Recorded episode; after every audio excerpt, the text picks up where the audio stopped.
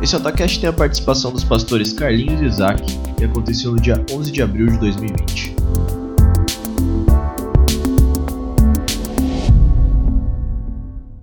Expectativa versus realidade. Parece uma coisa óbvia, mas vamos lá. Tenho certeza que muitos de vocês, assim como eu, fizeram alguns planos para 2020, sei lá, né? De talvez o mínimo foi, cara, esse ano eu vou emagrecer, que é o clássico, vou para academia. Mas aí a realidade é que nós estamos num isolamento social, epidemia, pandemia, ninguém sabe mais direito o que é quarentena e tal. Mas beleza, estamos nessa situação, nesse contexto de isolamento, onde muitas incertezas apareceram, onde o contexto foi totalmente totalmente transformado. Inclusive, essa semana, intencionalmente, eu fiz uma caixinha lá de perguntas, na verdade era para receber respostas sobre quais os planos você fez para esse ano e que não tem mais como acontecer ou que provavelmente não vão acontecer. Eu separei algumas respostas interessantes aqui. Várias pessoas, na verdade, disseram que tinham planejado fazer uma pós e pós foi cancelada e tal, desistiram. Algumas pessoas disseram que estavam prontas ali para talvez mudar de emprego, né? Estavam na transição e isso também foi adiado.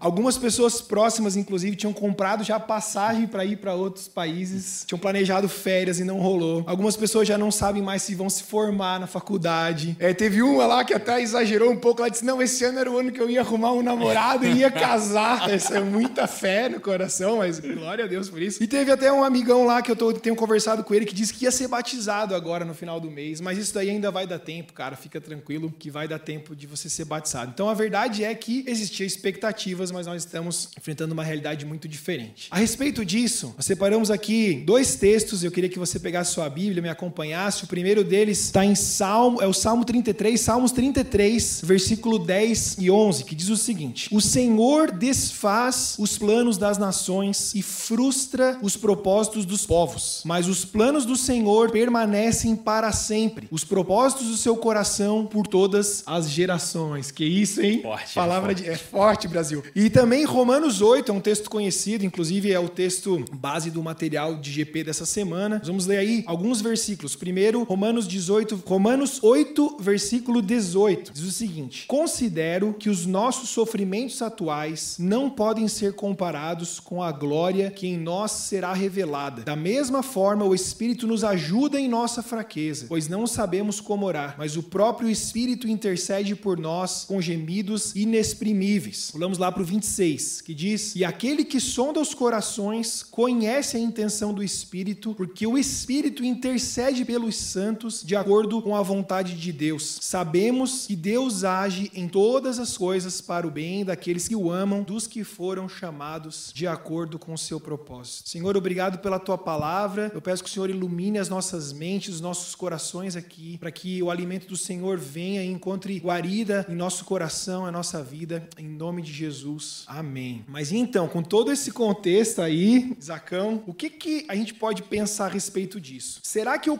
preciso mudar os planos, é? correndo o risco talvez de me frustrar mais uma vez? Será que o problema está no plano? Ou será que na verdade a gente precisa é voltar os nossos olhos para outro lugar? Olhando aí para essa, essa palavra, talvez esse lugar seja o propósito de Deus. O que, que você tem a dizer para mim a respeito disso? Vou te contar que lá em casa, às vezes, quando as coisas começam a não dar muito certo, eu falo pra Naná assim: Você já tá ouvindo o Davi Sasser cantando? Aí ela, como assim? Os planos que foram embora, o sonho que se perdeu.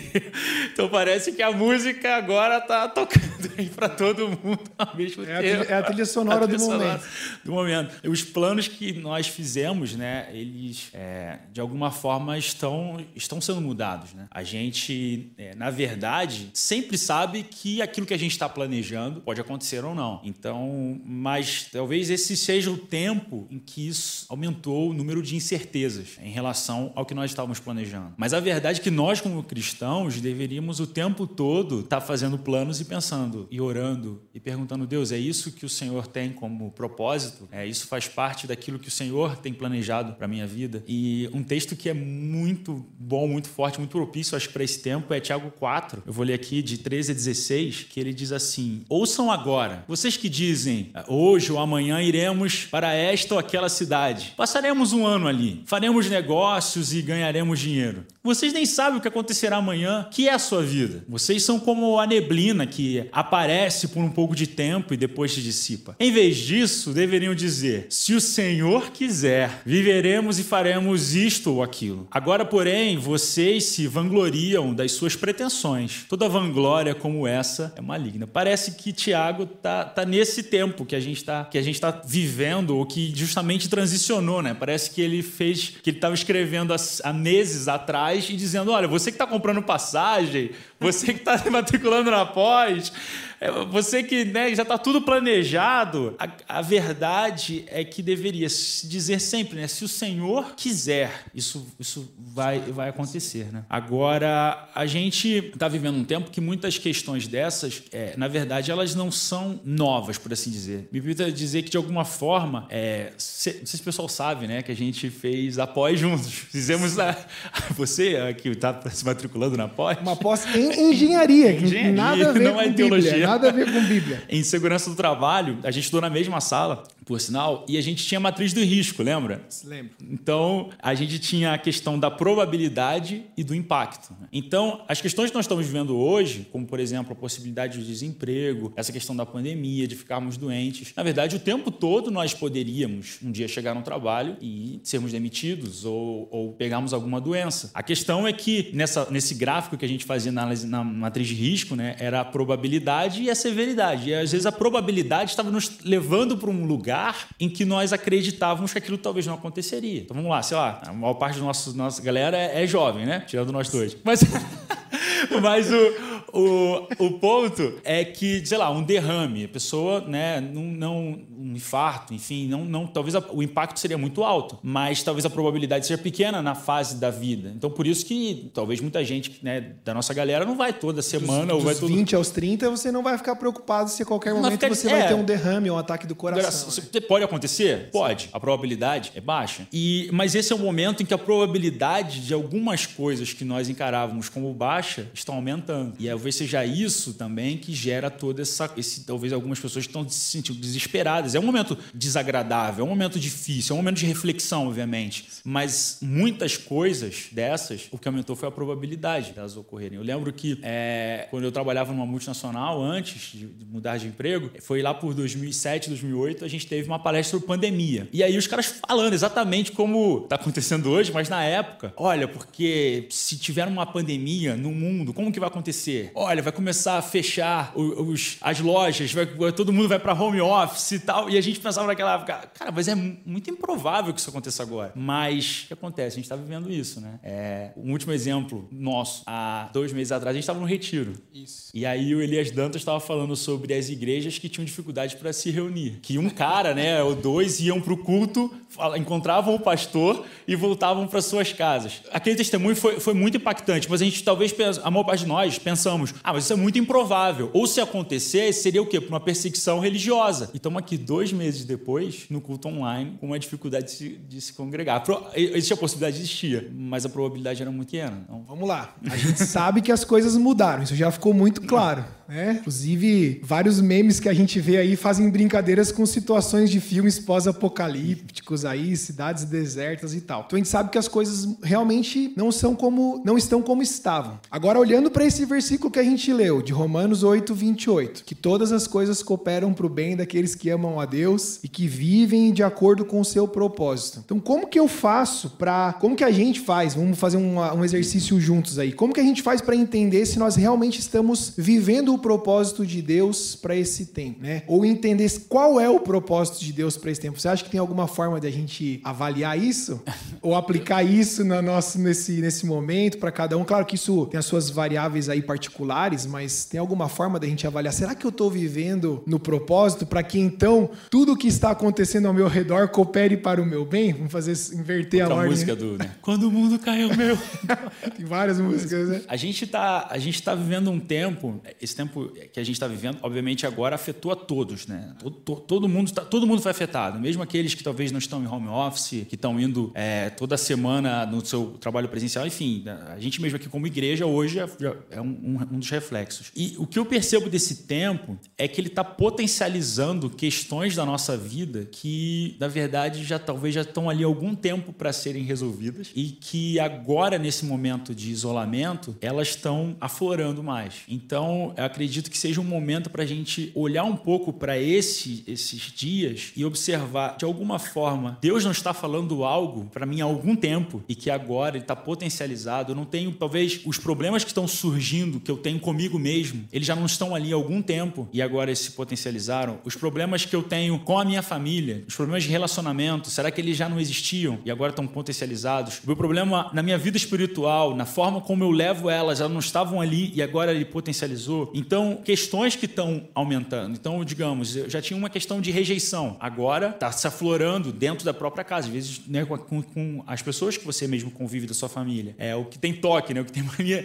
mania de limpeza. Agora, o cara toma banho de álcool gel todo dia né? A, a, insegurança de ficar sozinho. A gente estava comentando né, sobre alguns dados alarmantes, como por exemplo é, o aumento muito significativo do consumo de pornografia ne, nesse tempo. Isso é real. Então, é, ah, o que acontece? Tem, tem gente que estava já lidando com esse problema, talvez eventualmente fazia esse tipo de consumo. E aí agora, cara, entrou e se afundou de vez. Não, não de vez, mas se afundou bastante. É, então, seja um momento em que talvez até os falsos deuses que nós tínhamos e que faziam suas compensações, que a gente sempre falou isso muito aqui no Alta, sim, né? Sim. Sobre essa questão da idolatria do coração, coisas que nós colocávamos no lugar de Deus e pode até ser, por exemplo, o convívio social, né? Dentro da própria igreja. Tipo assim, não, vem aqui como um clube. E esse clube agora não tem mais acesso. Mas aí eu descubro que a minha vida espiritual, na verdade, ela, ela era muito frágil. Muito, talvez, para não dizer inexistente, era muito frágil. Ela estava ela, ela amarrada a uma série de coisas ancoradas né, em determinadas situações situações que hoje eu não tenho. E aí o texto de Mateus 6 do lugar secreto, que hoje eu acho que é um dos até mais pregados, né? Começa a fazer muito sentido, cara. Esse aí, foi o sei. campeão da primeira semana de isolamento social, foi esse, né? Finalmente muita gente pode dizer, agora eu estou no meu lugar secreto. secreto. Mas enfim, o que você que você está querendo dizer, pelo menos eu, até onde eu entendi aqui, é que esse contexto de isolamento social, é, mesmo que parcial, né, que não é bem uma quarentena nos termos técnicos, está trazendo à tona, tá trazendo um extrato daquilo que já estava no meu coração. Então, se eu, se eu me sentia desconfortável dentro da minha própria casa, obviamente esse desconforto aumentou. Se existia desrespeito dentro da minha família, obviamente esse desrespeito veio à tona. Se eu tinha algum problema em ocupar minha mente com coisas vazias, você citou por pornografia aí, mas obviamente tem outras coisas que são tão ruins quanto. É, pornografia definitivamente é algo muito prejudicial. Também veio à tona. Nada disso foi uma coisa que veio com a pandemia, né? A pandemia simplesmente foi o contexto para que essas coisas viessem à tona e aparecessem diante dos nossos próprios olhos. Hoje, hoje que estamos como engenheiros de segurança, né? já tinha um combustível, comburente, um ponto de ignição, agora, bum, pegou fogo. Caraca. Mas já, já, não é que os elementos não estavam ali. É, é, é isso para a gente trazer uma, fazer uma reflexão hoje. Será que as questões que estamos lidando nesse momento não estão pegando fogo, mas já estavam ali? Acho que é, isso é uma reflexão que, que, é, bem, é bem importante da gente fazer nesse momento. Então, cara, essa semana eu diminuí um pouquinho a quantidade de coisas que eu estava fazendo para os conteúdos online na igreja. Fiquei um pouco mais em casa do que eu estava ficando, né? Não se espantem com isso, a gente continua aqui, vocês estão vendo a gente aí na, na internet. E eu percebi que eu estava muito inquieto, mas uma coisa assim que eu não sabia explicar de onde que vinha, sabe? Eu simplesmente, o dia passando eu percebia que eu estava inquieto, estava inquieto, estava inquieto. E aí, eu, um certo momento, eu parei e falei, Deus, o que está acontecendo comigo? Né? Tá tudo bem. Comecei a sabe quando você conversa com você mesmo? Não sei se todo mundo faz isso, eu faço muito isso. O que está acontecendo? Tal? E aí eu fui trocar uma ideia com a Suda, eu falei, Su, acho que eu percebi que eu tô tão acostumado a fazer um volume muito grande de coisas, que no momento que eu percebo que eu não tenho alguma coisa para fazer, aquilo deixa o meu coração pesado, sabe? Um senso assim distorcido de que eu preciso estar o tempo todo aproveitando o meu tempo com alguma coisa significante. Então, até nisso tá me aparentando assim que as pessoas estão aproveitando esse momento para aprender a fazer as coisas talvez numa cadência um pouco mais lenta ou desfrutando de alguns momentos em particular que antes não desfrutavam. Eu acho legal essa questão do significante. Então, por exemplo, ter o tempo em família é muito significante, né? Uhum. E agora que talvez temos muito disso, temos que para pensar, cara, talvez talvez eu não, não tenha dado o valor devido, né? Nesse momento de que, cara, isso é muito importante, isso é, isso, isso é, é, é, é algo que eu deveria talvez investir mais tempo e isso vai refletir para os próximos passos, futuro, né? Deixa eu lançar uma aqui então. Você afirmaria que Deus está, ou que Deus preparou, que Deus está usando esse momento para que cada um de nós resolva essas questões que vieram à tona? Você acha que esse é o momento? Você eu poderia afirmar esse, isso? Esse é o momento. Me falar de esse é o momento, eu lembro de quando eu fui para o Hagai ano passado e era um curso de 21 dias, um internato, né? E trabalhava muito a questão do evangelismo. E eu lembro o primeiro dia, assim, um dos, o primeiro professor até, ele falou: Olha só, gente, eu vou pra, passar para vocês base bíblica, experiências, dados estatísticos sobre a, a, a, os povos não alcançados. Passar, a gente vai passar tanta informação para vocês nesses 21 dias que se acabar esses 21 dias e você não se convencer da importância do evangelismo, não se matricule nunca mais num curso que não tem esperança para você, porque você não quer, você não quer aprender sobre isso. E, e então, aplicando a esse contexto, o que, que eu pensaria? Cara, se esse problema já existe ali, se você está tá, aflorando nesse, nesse momento específico da vida, não vou dizer que ele nunca será resolvido, mas eu acho que é uma grande oportunidade para a gente resolver problemas que estavam debaixo do tapete, que estavam escondidos, que estavam mascarados por outras situações, questões mal resolvidas internas que a gente estava substituindo com elementos que agora não tem mais do nosso, do nosso dia a dia. Então, se você não resolver isso nesse, eu acho que, assim, vamos dizer, esse é o melhor momento para a gente trabalhar isso. Se a gente não lidar com isso agora, provavelmente, numa próxima estação, vamos assim dizer, nós vamos mascarar novamente esse problema e não, querer, não vamos resolver. Então, é o melhor momento. Se a gente não encarar isso agora, que está potencializado situações da nossa vida, é bem possível que nos próximos, não sei, dias, meses, enfim, semanas, é, a gente tente mascarar novamente com outros elementos e coloque debaixo do tapete essas questões. Cara, isso é sério, hein? Muito sério. Acho que a pergunta que eu devo fazer para mim mesmo, você deve fazer para você mesmo aí nesse momento é: quando as coisas voltarem ao normal, na verdade elas não vão voltar totalmente ao normal, porque serão diferentes, será um mundo diferente que a gente vai encontrar quando tudo isso passar. Com certeza o medo das pessoas de que isso aconteça de novo, ou talvez o apego ao material, né? Eu fiquei uhum. pensando muito nisso também, o apego, né? De ah, eu preciso ter uma reserva para caso aconteça alguma coisa de novo. Cara, esses dias eu tava vendo um vídeo que é antigo de um programa que fala daqueles caras que se preparam para o apocalipse já viu isso daí? Eu acho que é no Discovery. Os caras constroem abrigo subterrâneo tal. Tem comida enlatada Isso, lá, comida, enlatada, coisa para com, gerar combustível. Parecia uma coisa tão distante, né? Talvez esses caras estejam pensando, não, eu, estava, eu estou preparado para caso a situação piore e tal. A pergunta que eu devo fazer para mim mesmo, com base nisso, entendendo que todas as coisas cooperam para o meu bem, se eu vivo de acordo com o propósito que Deus tem, então nós estamos aqui tentando entender qual é o propósito. Se eu me aproximar de Deus, a pergunta que eu devo fazer é: será que eu vou sair dessa situação? de pandemia e tal, melhor, alguém melhor, alguém mais forte, alguém com raízes mais profundas, alguém mais bem preparado, alguém que ama mais a igreja, alguém que ama mais a família? Ou será que eu vou ser alguém mais fraco, que ama menos, com mais insegurança? Certo? Eu acho que a pergunta geral talvez seja essa. E com essa pergunta vem uma segunda que é: então o que, que eu posso fazer? Eu tô percebendo, né? Tô percebendo aqui, talvez você aí que tá com a gente, tá percebendo, olha, realmente, cara, algumas coisas vieram à tona. Eu tô percebendo que o meu relacionamento com os meus pais não é bom. Tô percebendo que o meu relacionamento com a minha esposa, meu esposo, não é bom. Tô percebendo que eu estava distante dos meus filhos, caso tenha filhos. Eu tô percebendo que eu era muito dependente das atividades da igreja para ter uma vida com Deus, para desenvolver a minha espiritualidade. Vamos supor que você está nessa situação. Então, como a gente vai fazer para lidar com isso? Eu sei que essa é a minha situação. Vamos partir agora desse ponto. Então, para isso, a gente preparou aqui, obviamente, alguns, alguns passos, cinco passos, cinco pontos que nós acreditamos que sejam simples de serem colocados em prática para você, então, extrair o melhor dessa situação que você está vivendo. Uhum. Vamos lá? Vamos lá. Acho que número o, um. O número um, né? Dentro disso que a gente está falando, é deixar a negação de lado, para não, não mais negar e se esconder que eu tenho um problema para resolver dentro de mim, né? Entender que existem vários problemas de relacionamentos, problemas que eu sou, mas existe um problema interno a ser resolvido e, e, e, parar de negar isso. Acho que isso a gente aprende nos primeiros cursos de cura interior, aconselhamento, né? O primeiro ponto é, não, é sair desse, desse lugar da negação. Então, não negar mais que eu tenho, eu, existe uma situação que eu preciso lidar com ela, uhum. encarar ela face a face e dizer, olha, eu tenho, eu tenho um problema aqui que que eu, eu preciso resolver. Agora é o momento de eu resolver isso. E essa, e essa sinceridade consigo mesmo é, vai levar a gente, e aí, obviamente, a fazer uma oração mais sincera com Deus. E, e aí vem esse segundo ponto, né? O primeiro ponto, não negar, e o segundo ponto é buscar a ajuda do Espírito Santo com orações sinceras, né? Porque, porque tem orações que nós fazemos que não fazem nem sentido, né? A gente começa a orar, Senhor, é, muda né, o outro. E aí começa. Porque... Senhor, muda o mundo para o mundo. para eu viver melhor.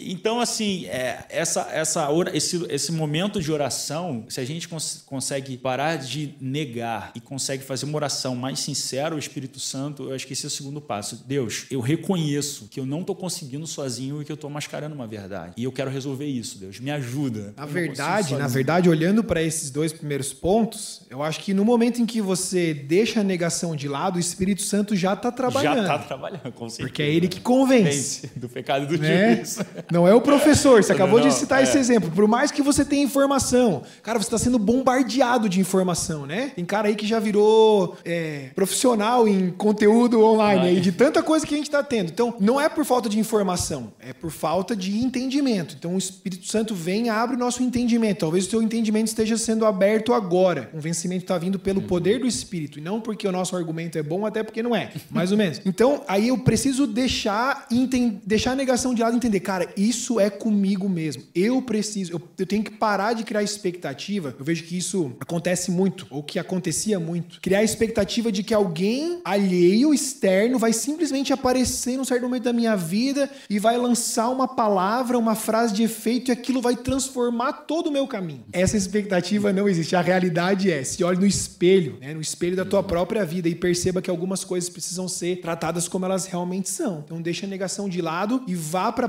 próximo de Deus com o coração aberto. De que né? o Espírito já está falando isso, com você. Isso. Senhor, eu sinto que o Senhor está trabalhando isso, já algo na minha vida. Uhum. Eu sinto que o Senhor está trabalhando e que eu preciso mudar. Me ajuda, Espírito Santo de Deus. Orações de salmos, né? esquadrinha o meu coração, sonda o meu coração, revela as profundezas do meu coração. Massa, massa. E, e aí, vamos para o terceiro. E aí, nesse, nesse caminho de honestidade, fazer conversas honestas e francas com as pessoas envolvidas. Quando, obviamente, né, são questões também relacionais. Sim. Então, problemas de família, de casamento, ter conversas honestas, porque conversas honestas vão, perguntas honestas, exposições, é, a, a, intimidade, expor a intimidade do teu coração. Olha, eu sei que eu tô com esse problema, vamos, me ajuda e, e, e, é, e conversar com o outro honestamente vai gerando esse ambiente também de cura e de, de, de do, do, próprio Espírito Santo trabalhando dentro da família. Né? Então, essa questão da gente é, ter conversa honesta com outras pessoas, né? resolver finalmente. Tipo, pai, a gente precisa conversar, né? Pai, a gente, pai, mãe, a gente não tem um bom relacionamento aqui dentro de casa. Eu não me sinto amado, eu não me talvez seja o momento de ir em oração e chegar e lidar com isso. O que eu poderia fazer, né, pra gente melhorar Pra gente condição. melhorar. Eu tenho eu sei das minhas falhas, eu sei que também não tenho me comportado da maneira devida e ser honesto com aquilo que você também tem feito, né? Então, acho que o quarto, o terceiro ponto que a gente colocaria, né, seria essa questão de conversas honestas, vulnerabilizar um pouco numa conversa para que possa produzir uma cura uma transformação no relacionamento. Isso. Legal. E o quarto ponto, então? Não, não hesitar em pedir ajuda. Isso. Seria... E aí eu queria me intrometer aqui, já me intrometendo. Essa, vocês percebam que intencionalmente esse é o quarto ponto. Tem muita gente que quer começar por isso. Uhum. Você percebe que tem um problema Verdade. ou tem ideia de que tem um problema e aí você já leva isso para alguém, na esperança, mais uma vez, de que essa pessoa que é alheia realmente à tua vida íntima ali, do teu, teu ser humano interior, homem interior, que essa pessoa vai te convencer de que você precisa mudar. Gente, isso não funciona. Tá? Eu falo de todo o coração. Muitas pessoas se aproximam de líderes, de pastores ou de amigos, esperando que essa, essa pessoa com quem você está conversando, ela vai te convencer de que você precisa mudar. Por mais inteligente que ela seja, por mais informada que essa pessoa seja, ela não vai te convencer. Essa conversa precisa acontecer, essa conversa com o líder, com o pastor, com o amigo,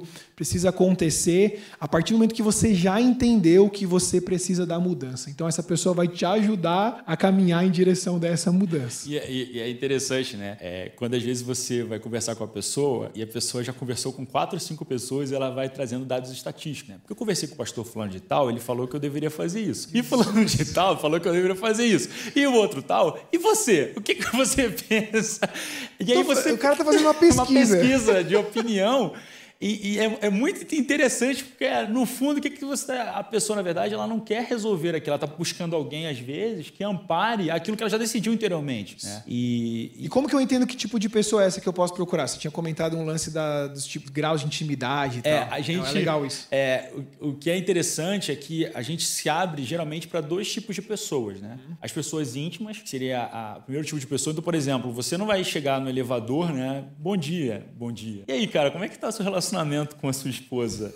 E aí, suas contas estão em dia? Você não, não, vai, você não vai aprofundar. Você tem assistido muita pornografia ultimamente? ultimamente? Pro cara no elevador, né? Então, não, né? Não é o tipo de, de questões. Então, a, a, gente vai se aproximar, obviamente, de pessoas que a gente tem intimidade. Então, é, acredito que isso seja é, uma pessoa que, que, a gente procuraria de, de imediato, né? Ou, ou uma, uma, grande probabilidade, né? Um líder de GP, alguém que já caminha com você, alguém próximo. Mas um outro segundo tipo de pessoa também que é muito importante são as pessoas que a gente admira. Que às vezes a gente não tem intimidade com elas, mas a gente tem uma admiração. E, e nisso entra a nossa exposição nesse momento também, né? Às Sim. vezes quem está ouvindo a gente está no alta e não tem um nível de intimidade comigo, contigo, com a Paty, com, com, com os líderes, mas é, tem uma admiração. Observa que são pessoas que, que, olha, eu acho que eles vão entender, vão poder me ajudar, vão orar comigo. Então, acredito que também seja isso, de buscar pessoas que você tenha intimidade para você abrir teu coração e pessoas que você admira dentro do nosso contexto, de que, que você entende que pô, aquela pessoa pode me ajudar. Eu acho que eu, eu posso abaixar um pouco a minha guarda e ir até ela. Legal. Vamos recapitular aqui. O primeiro passo, deixar a negação de lado, né? não negar mais o problema, entender que esse problema precisa ser resolvido. Depois, ir para um lugar da oração, uma oração sincera, sincera. pedir de coração aberto para que o Espírito Santo fale, o Espírito Santo sonde, que o Espírito Santo ajude, te conduza. Terceiro,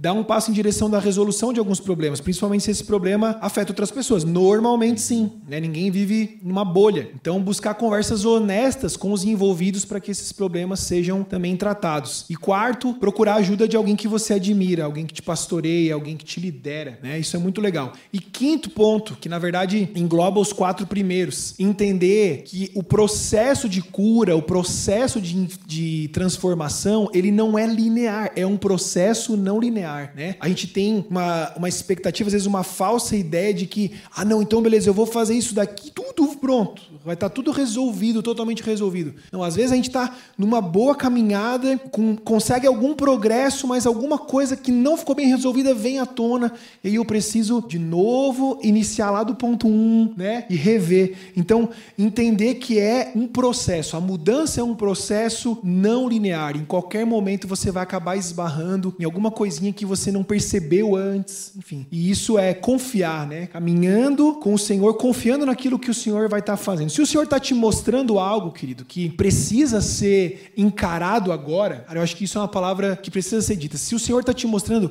leva isso em frente, leva isso em frente. Esse é o momento, eu creio, esse é o momento para que você vá ao Senhor, procure pessoas, né? Nós estamos falando de procurar pessoas, obviamente usar o telefone, usar uma chamada de vídeo, para que isso seja tratado, eu creio que você vai sair muito mais forte dessa situação. Amém? Amém. Eu gostaria de orar por isso. Queria que você feche os teus olhos na tua casa, se você puder colocar a mão sobre o teu coração agora. Senhor Deus, nós queremos nesse momento pedir, Deus, de coração aberto, diante da tua presença, sonda o nosso coração, Pai. Deus, que nós não mais nos enganemos, que nós não mais, Deus, venhamos a crer que isso que o Senhor está trazendo à tona, para que nós possamos ter sabedoria vinda diretamente do Senhor para entender o que nós estamos passando e o que precisamos fazer com isso a partir de agora. Eu te peço, Deus, em nome de Jesus, toca. Pai, talvez tenham casais aqui assistindo isso juntos, participando juntos. Deus, ministra nos seus corações, ministra nos seus corações. Talvez filhos aqui que estão percebendo que o relacionamento com o pai, com a mãe está difícil, está por um fio, o respeito já foi embora, talvez.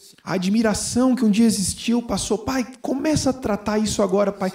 Começa a tocar no coração, Deus, dos teus filhos e filhas aqui, Pai. Em nome de Jesus. Nos livra, Pai. Nos livra de simplesmente ficar numa inércia e ficar enchendo a nossa cabeça, Deus, de informação que não estão nos levando para lugar nenhum, a não ser para um lugar de confusão. Nos livra disso, Senhor. É o que nós, Deus, te pedimos, em nome de Jesus, nós, nós queremos esse confronto. Nós queremos. Essa é uma oração muito perigosa, uma oração difícil de ser feita, mas eu creio que ela precisa ser feita agora. Pai, nós precisamos desse confronto, desse confronto com nós mesmos, vindo do Senhor, desse convencimento que o Senhor está gerando. Nós precisamos desse confronto, Pai, para sairmos, em nome de Jesus, vitoriosos desse confronto e nos tornarmos alguém mais fortes, mais poderosos em Cristo. Em nome de Jesus, nós oramos isso agora, Pai. Amém. Amém. Isaac, sei que tem uma indicação de uma leitura que pode ser feita ou uma audição que pode ser pode feita. Ser feita. É, tem um livro muito bacana do Brennan Manning chamado O Impostor que Vive em Mim, que é muito legal para um momento de solitude, de reflexão, né, de pensar um pouco sobre si mesmo. É, ele tem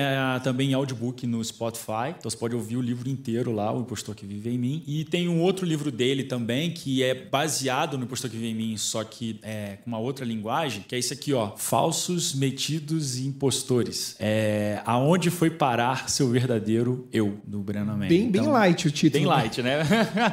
então, para quem quer encarar de frente, acredito que são dois livros aí muito legais que você pode ler.